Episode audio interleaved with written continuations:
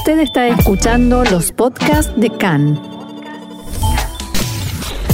CAN, Radio Nacional de Israel.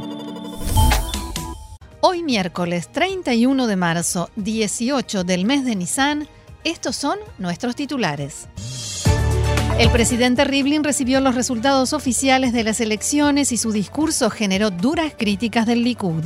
Crisis en el bloque anti-Netanyahu mientras continúan los esfuerzos por tratar de formar gobierno.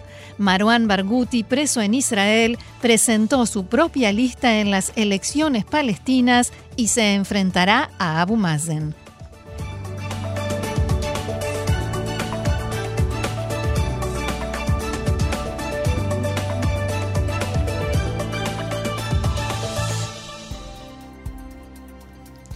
Vamos entonces al desarrollo de la información. El Ministerio de Salud informa en su sitio oficial de Internet que hasta su última actualización, ayer, se registró un total de 442 nuevos casos de infectados con coronavirus. Según los datos proporcionados sobre las pruebas realizadas, un 1% arrojaron resultados positivos.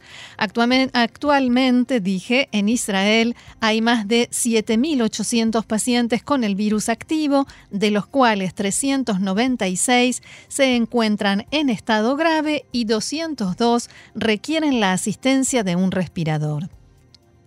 Desde el inicio de la pandemia, más de 832.000 personas contrajeron coronavirus, de las cuales 6.201 fallecieron a causa de la enfermedad. Y con respecto a la campaña de vacunación, ayer la cifra de vacunados con la primera dosis superó los 5.200.000 ciudadanos, mientras que cerca de 4.800.000 personas ya tienen su proceso de vacunación completo con la segunda dosis aplicada. En el día de ayer, la información acerca de una nueva mutación israelí sobre el coronavirus comenzó a escucharse en varios medios del país. En realidad, esto de la mutación azul y blanco, la mutación israelí ya se había escuchado hace algún tiempo, después se dejó de hablar de eso. Exactamente una semana después de las elecciones, el Ministerio de Salud reveló un estudio que indica que se trata de una mutación que efectivamente se ha desarrollado en Israel, pero de la que se tiene conocimiento desde el mes de noviembre y que la novedad radica en la detección de una nueva cadena de contagios sobre la mutación original. Según las cifras brindadas por el Ministerio, desde finales del año pasado hasta ahora se registraron 181 contagios con dicha cepa. Asimismo, sostienen que esta variante no es común y no tiene importancia clínica o epidemiológica ni está relacionada o causa una infección generalizada. Además, el estudio señala que hasta el momento la vacuna parece brindar protección contra esa mutación. Entrevistado por Khan en la mañana de hoy, el director del Ministerio de Salud, profesor Jesse Levy, sostuvo que el hecho de que este estudio se dé a conocer ahora y no antes de las elecciones, cuando en realidad la información se conoce desde hace varios días, es solo una casualidad. Cuando faltan cinco días para que los niños regresen a las aulas luego del descanso por la festividad de Pesaj, la discusión sobre el modo en que debe realizarse el regreso genera un clima de tensión entre los funcionarios del Ministerio de Salud y los de Educación mientras la cartera de educación, encabezada por Joab Gallant, sostiene que todos los niños deben volver a las aulas sin división en cápsulas, ni días, ni a distancia, o sea, sin dividirse los días, repartirse, qué días estudian algunos y qué, qué días van a la escuela otros, el equipo comandado por Julie Edelstein, el ministro de Salud, manifiesta que el próximo lunes las actividades deberán transcurrir de la misma manera como terminaron antes de Pesaj. Desde Educación dicen que el pedido de normalizar las clases para todos se basa en la baja cantidad de contagios diarios y sobre todo en que, desde hace algunos días, Israel no tiene ninguna ciudad de color rojo en el sistema del semáforo. Pero como respuesta, el Ministerio de Salud señala que la semana que viene solo podrán regresar sin cápsulas los alumnos de hasta tercer grado y que luego de unos días se evaluará la vuelta a clases a grado completo para los niveles superiores. Según pudo saber Khan, el temor entre los funcionarios pasa por el posible nivel de contagios que ocurra entre los más de 2 millones y medio de estudiantes no vacunados. Un funcionario del sistema educativo del Ministerio de Educación le dijo a Khan que hay que tener en cuenta que el 75% de los docentes ya están vacunados con dos dosis y dos tercios de los alumnos de entre el curso número 11 sería de la secundaria, onceavo curso y el doceavo ya sí están vacunados. Y lo que es cierto también es que vuelven todas las ciudades, ya no hay ninguna roja. Y también hay eh, tela para cortar respecto a este presupuesto para las vacunas, para la adquisición de nuevas dosis de vacunas. Como sabemos, como veníamos informando, a principios de esta semana, más precisamente el domingo, se iba a realizar una reunión de gabinete en la que estaba pensado que se apruebe lo que el gobierno llama caja de corona, un presupuesto especial para la adquisición de nuevas dosis, más dosis de vacuna contra el coronavirus, porque seguramente dicen vamos a tener que vacunarnos tal como lo hacemos contra la gripe, una vez por año o quizás incluso más. La reunión de gabinete no se llevó a cabo por un desacuerdo, por una discusión o por, digamos, la continuidad de la discusión entre el primer ministro Netanyahu y el ministro de Defensa y mm, primer ministro alterno Benny Gantz, que exige que el gobierno también proceda a realizar el nombramiento permanente de ministro de Justicia, que en este caso es él, que está ejerciendo en forma temporal y que su mandato finaliza mañana. Pero el gobierno, el lado del Likud del gobierno, se niega a eh, llevar a cabo este nombramiento, con lo cual Gantz se negó a llevar a cabo la reunión de gabinete en la que se podía aprobar este presupuesto para las vacunas. Después de todo eso, el primer ministro Netanyahu dijo anoche que lamentablemente hay quien está retrasando la aprobación por parte del gobierno de la compra de más vacunas contra el coronavirus y que eso es muy peligroso. Abro comillas, hay que poner a un costado la política, dijo Netanyahu en un video que publicó en sus redes sociales. El titular de Cajol Laván, Benny Gantz, reaccionó diciendo que Netanyahu asfixia la democracia para huir del juicio. Abro comillas nuevamente, si el país te es más importante que tu juicio, hagamos una reunión de gabinete y aprobemos todo lo que se debe aprobar ya mismo, escribió Gantz en su cuenta de Twitter. Y además, cuando en Cajón Laván revisaron esa caja presupuestaria que quieren aprobar desde el eh, Likud, encontraron un inciso que no está relacionado eh, con la compra de vacunas, sino con ayuda a trabajadores autónomos, a trabajadores independientes. No es que están buscando dar una nueva ayuda, sino que se vinieron a enterar ahora los funcionarios de Cajolabán que hubo un préstamo a cuenta de los subsidios que el gobierno se comprometió a pagar a los autónomos y ahora llegó el momento de pagarlos, de devolver el préstamo y se saca de ahí el dinero. Y también hay un problema legal porque esta adquisición, este compromiso debe ser aprobado por la Knesset, que tiene que legislarlo, y hasta la semana próxima, como sabemos, no hay Knesset. Al mismo tiempo, el contador general del Ministerio de Hacienda puso en duda la legalidad del proceso de compra de las vacunas contra el coronavirus en general y en particular las vacunas de Pfizer adquiridas en los últimos meses. El contador general envió este fin de semana una carta al director del Ministerio de Salud y al asesor letrado del Ministerio en la que detalla una serie de hechos que, según explica, abren signos de pregunta sobre la forma como se lleva a cabo la compra de las vacunas. El funcionario advierte que en los últimos días llegaron a Israel dos envíos de unos 3 millones de dosis de las vacunas, a pesar de que no se firmó ningún acuerdo para la compra de estas dosis, ni se recibió la aprobación de los factores relevantes para desembolsar el dinero necesario para esa compra. O sea, no está claro quién, cómo, con qué procedimiento se comprometió a pagar esas vacunas y qué espera recibir Pfizer. Estas aprobaciones son obligatorias y necesarias siempre, pero especialmente en momentos en que la economía israelí, como sabemos, se maneja sin un presupuesto nacional. En la oficina del contador general dicen que muchos compromisos asumidos por funcionarios israelíes de alto rango frente a la compañía Pfizer en forma extraoficial, o sea, en conversaciones y sin que se firmara nada, existen y habrá que cumplirlos, habrá que ver. En la carta también critica la transferencia de vacunas a otros países y otros compromisos que, según explican, no solo tienen un costo económico, sino que podrían complicar a Israel a nivel legal. Seguimos adelante aquí en CAN en español, 2 de la tarde 32 minutos y hay más noticias, esta vez del ámbito político.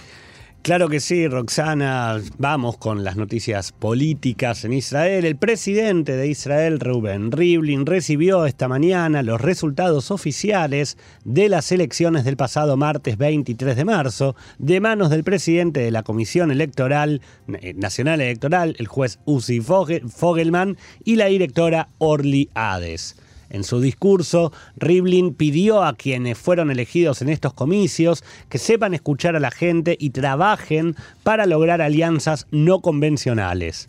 También dijo que la consideración central, el criterio principal que lo guiará para definir a quién le encargará la formación de gobierno, será las mayores posibilidades de un parlamentario de lograr la creación de un gobierno que consiga el voto de confianza de la Knesset desde el partido Likud reaccionaron con indignación a estas declaraciones de Rivlin. El presidente de la Knesset, Yarib Levin, el ministro de Energía, Yuval Steinitz, y el ministro de Seguridad Pública, Amir Ohana, dijeron que el presidente no determina los resultados de las elecciones y que no debe ser un factor político. Abro comillas, desde el establecimiento del Estado todos los presidentes israelíes dieron el encargo de formar gobierno al candidato que recibió el mayor número de recomendaciones y eso debería ser así también esta vez. Rivlin dijo que Israel necesita un gobierno que sepa reparar las divisiones y recomponer a la sociedad israelí que ha sufrido un golpe muy duro a la sombra de la pandemia de coronavirus. La sociedad israelí necesita un gobierno que apruebe el presupuesto nacional, que lidere un proceso de recuperación de los sistemas y los ciudadanos que resultaron afectados y rescate a las instituciones de la parálisis política en la que nos vemos inmersos, precisamente en momentos en que los ciudadanos israelíes necesitan a las instituciones del Estado más que nunca. Volviendo a las críticas de funcionarios del Likud al discurso del presidente, no tardó mucho en llegar la reacción o el contraataque en la Casa Presidencial aseguraron que los dichos de los funcionarios del Likud no hablan mal del presidente, sino de quienes lo criticaron y hubiera sido mejor que no se pronunciaran. Desde la oficina de Rivlin insistieron con que, abro comillas, la principal consideración que guiará al presidente, como dijo, son las posibilidades de uno de los candidatos de formar un gobierno que tenga el voto de confianza de la Knesset el titular de Yeshatid, Yair Lapid, dijo que el ataque al presidente es una prueba más de que hay dos posibilidades. O la continuación del gobierno de Netanyahu y del ataque salvaje a las instituciones nacionales, o unirse al bloque de cambio y formar un nuevo gobierno.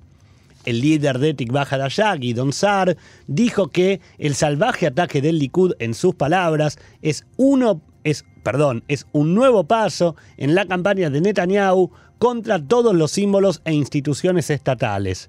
Abro comillas, Netanyahu ostenta un poder absoluto y eterno mientras pisotea todos los, sistemas estatales. Es hora de que se haga a un lado y permita que Israel se recupere escribió Guidon Sar. Y a propósito de esto de formar gobierno, armar una coalición y demás, siguen las conversaciones, negociaciones, acusaciones mutuas y la complicación, digamos, el callejón sin salida de la política israelí. Vamos por bloque, ¿te parece? Por favor. Vamos primero al bloque que se autodenomina bloque del cambio o bloque anti-Netanyahu. El titular de Yeshatid, Yair Lapid, dijo en las últimas horas que la misión en los próximos días es impedir que Netanyahu reciba el mandato para formar gobierno y por ello todos los partidos del bloque del cambio deben recomendar a Yeshatid, el partido más grande del bloque. Según Lapid, a partir del momento en que comience el proceso, todo estará sobre la mesa y estaremos dispuestos a hacer concesiones dolorosas para poder formar un nuevo gobierno, un gobierno que traiga cambios. Por su parte, el líder de Tikva Hadashah, Gidon Sar, respondió que el momento de las concesiones es ahora y después podría ser demasiado tarde.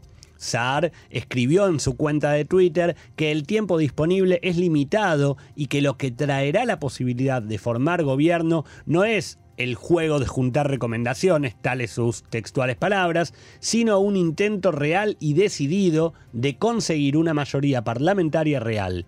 Yo renuncié al ego, le escribió Sara Lapid. Ahora es tu turno.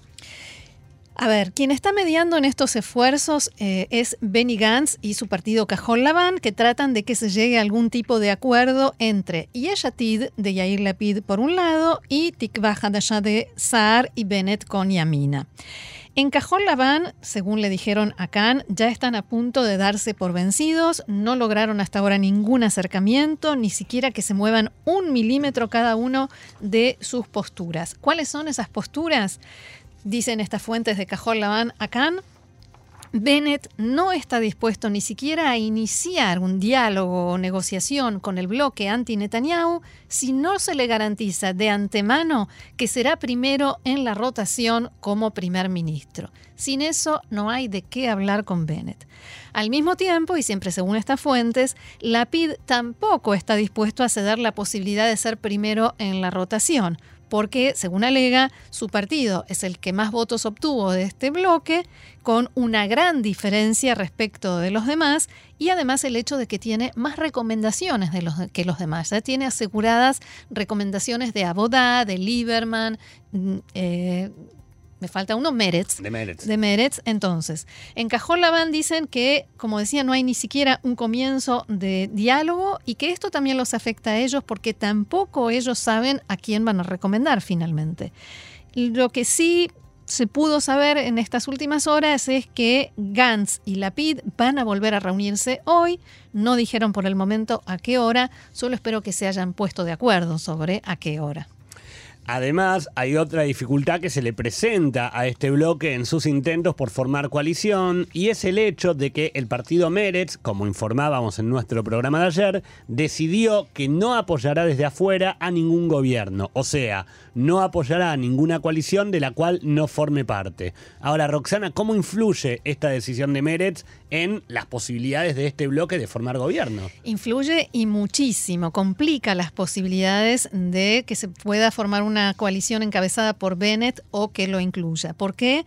Porque para eso Bennett debería incumplir una de sus promesas de campaña que dijo, cuando dijo que quien respalda y apoya a la Corte Penal Internacional de la Y su ataque antisemita está fuera de nuestro bloque. Y con eso se refería a Meretz. Si Meretz no quiere apoyar una coalición de la cual no forme parte, y Bennett no quiere formar coalición, una coalición en la que esté Meretz, ahí hay un gran obstáculo.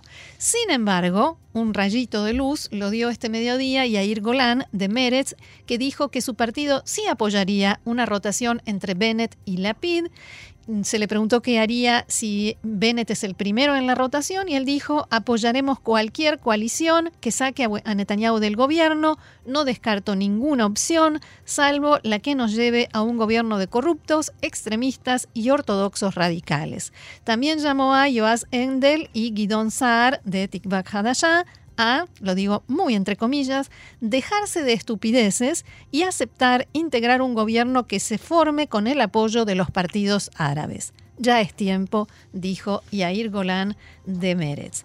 Mientras tanto, toda esta pelea entre Lapid y Bennett y este desajuste dentro del bloque anti-Netanyahu que no les permite eh, avanzar, también afecta a qué va a hacer Mansur Abbas, el líder del partido árabe Ram, que dijo anoche que el principal problema que tiene eh, con este bloque es que ni siquiera tienen un candidato.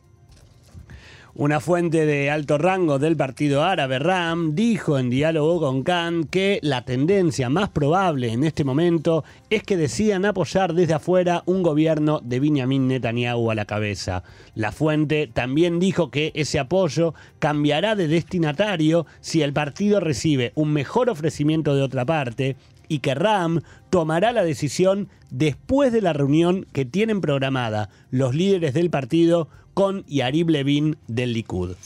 Netanyahu por el momento guarda silencio casi completo en los medios de comunicación por estos días, pero en realidad está trabajando y está trabajando muy duro para poder formar esta coalición, aunque todavía no tiene los 61 escaños que necesita, no tiene todas las recomendaciones que necesita aseguradas y quiere ser el primero en recibir el mandato.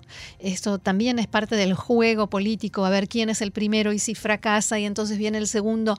Algunos dicen que es mejor ser el primero porque hay más oportunidades, otros dicen que no, que es mejor ser el segundo porque el nivel de presión es mucho más alto y la única alternativa que queda después son las quintas elecciones. Entonces, nadie quiere ser después tildado del responsable de haber llevado al país a las quintas elecciones.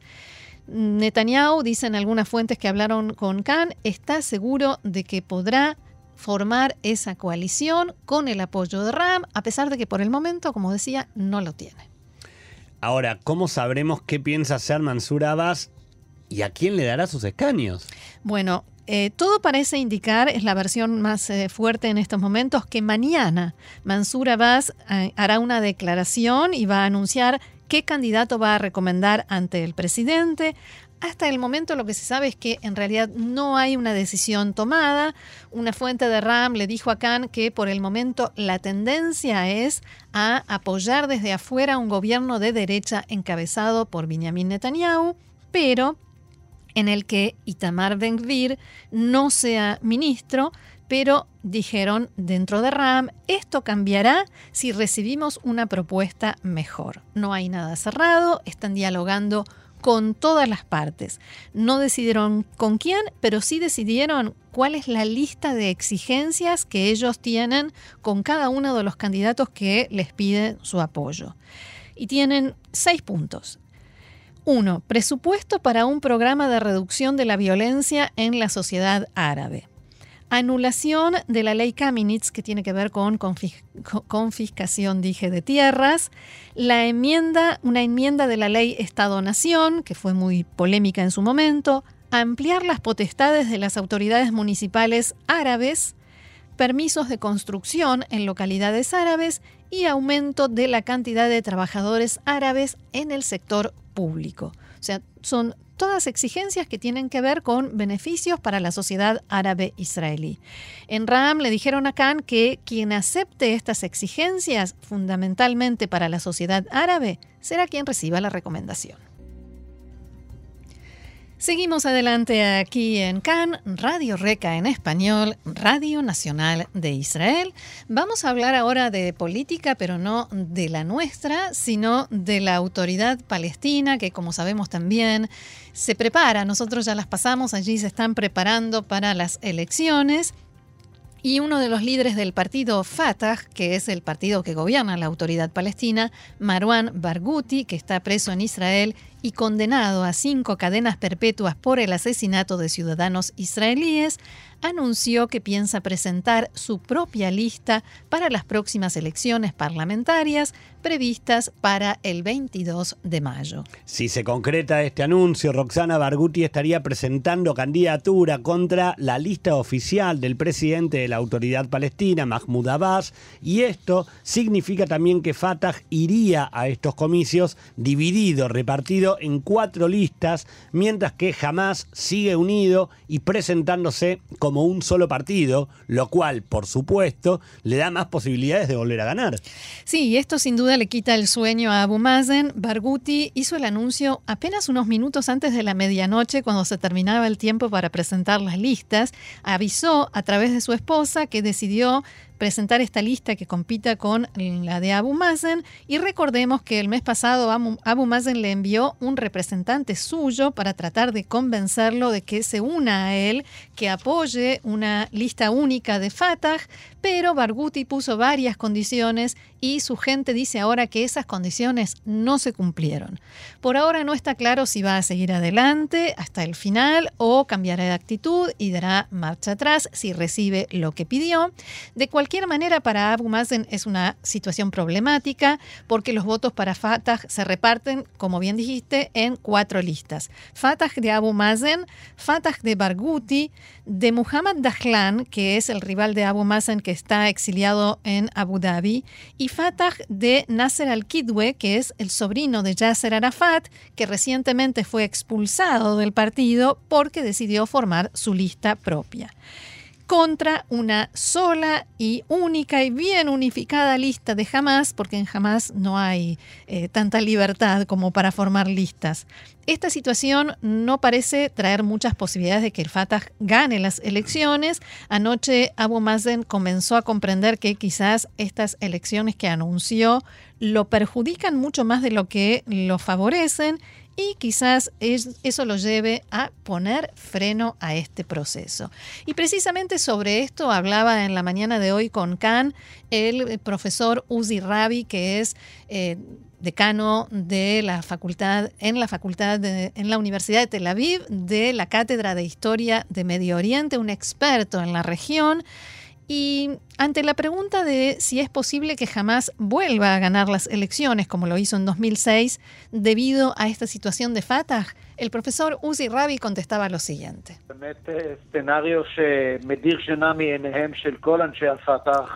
Este es un escenario que le quita el sueño a toda la gente de Fatah. Y si Abu Mazen intenta aquí crear una situación de estabilidad con elecciones y otros elementos que conforman un intento de acercarse a Estados Unidos, o más exactamente al nuevo gobierno norteamericano de Biden, realmente se ha puesto en una situación crítica.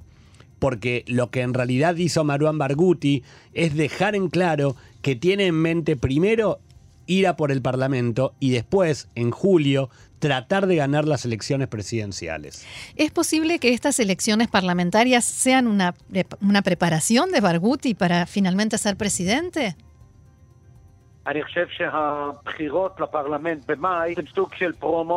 Pienso que las elecciones parlamentarias en mayo son una especie de adelanto.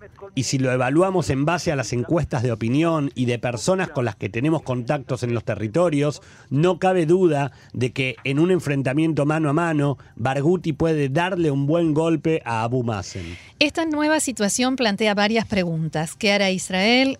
Por ejemplo, liberará a Barghouti y le permitirá ejercer la presidencia desde la cárcel, pero también plantea la pregunta sobre qué hará Abu Mazen. Al respecto, el profesor Uzi Rabi explica. Pienso que a Abu Mazen, en definitiva, se le empieza a terminar el tiempo. Él comprende que fue un error y creo que una de las opciones en las que ya está pensando es en dar marcha atrás y anular todo este proceso que al principio le parecía una carta ganadora y ahora está lleno de dificultades y problemas. Y siempre tendrá a quién culpar, a Israel o a Hamas, eso ya lo conocemos. Y si no y, perdón, y no hay que descartar que esto sea lo que termine sucediendo. ¿Hasta dónde estará dispuesto a llegar Abu Mazen ante la posibilidad de perder las elecciones? Pienso que a pesar de todo, el Fatah de Abu Mazen es quien tiene el control de los resortes económicos y otros aspectos en la margen occidental. No cabe duda de que Barghouti crea aquí una situación muy problemática debido a su tremenda popularidad, porque es el símbolo del liderazgo de los presos palestinos en cárceles israelíes. Pero Abu Mazen ve aquí una situación muy problemática, no solo por la división interna de su partido, el Fatah, sino que nos retrotrae a la situación de 2006 y puede llegar a allanar el camino de Hamas, haciendo el dominio del Parlamento e incluso de otras instituciones palestinas en la margen occidental. La experiencia nos indica que Abu Mazen tiene la capacidad de darse cuenta que cometió un error y dar marcha atrás. Por supuesto que las respuestas a todos estos interrogantes las tendremos muy pronto. Y un alto funcionario de la autoridad palestina puso en duda este mediodía que Israel realmente quiera que se celebren elecciones en la margen occidental y la franja de Gaza y acusó que en las últimas semanas las autoridades israelíes se negaron a emitir visas de entrada a los observadores europeos que supuestamente vigilarán la buena marcha y transparencia de los comicios. El ministro de Relaciones Exteriores palestino Riyad al-Maliki señaló que hasta ahora ahora Israel no ha expresado cuál es su posición sobre la celebración de elecciones en Jerusalén Este. Sin embargo, dijo que la autoridad palestina continúa las conversaciones con la Unión Europea para asegurar el éxito de las elecciones presidenciales y parlamentarias. Cabe señalar que ayer funcionarios de la Unión Europea aclararon que Israel aún no les informó sobre si tiene intención de permitir que los residentes de Jerusalén Este voten en las elecciones palestinas, contrariamente a la afirmación de la autoridad palestina que aseguró hace unos días que Israel dio a los europeos una respuesta negativa a propósito de buscar culpables y apuntar contra Israel.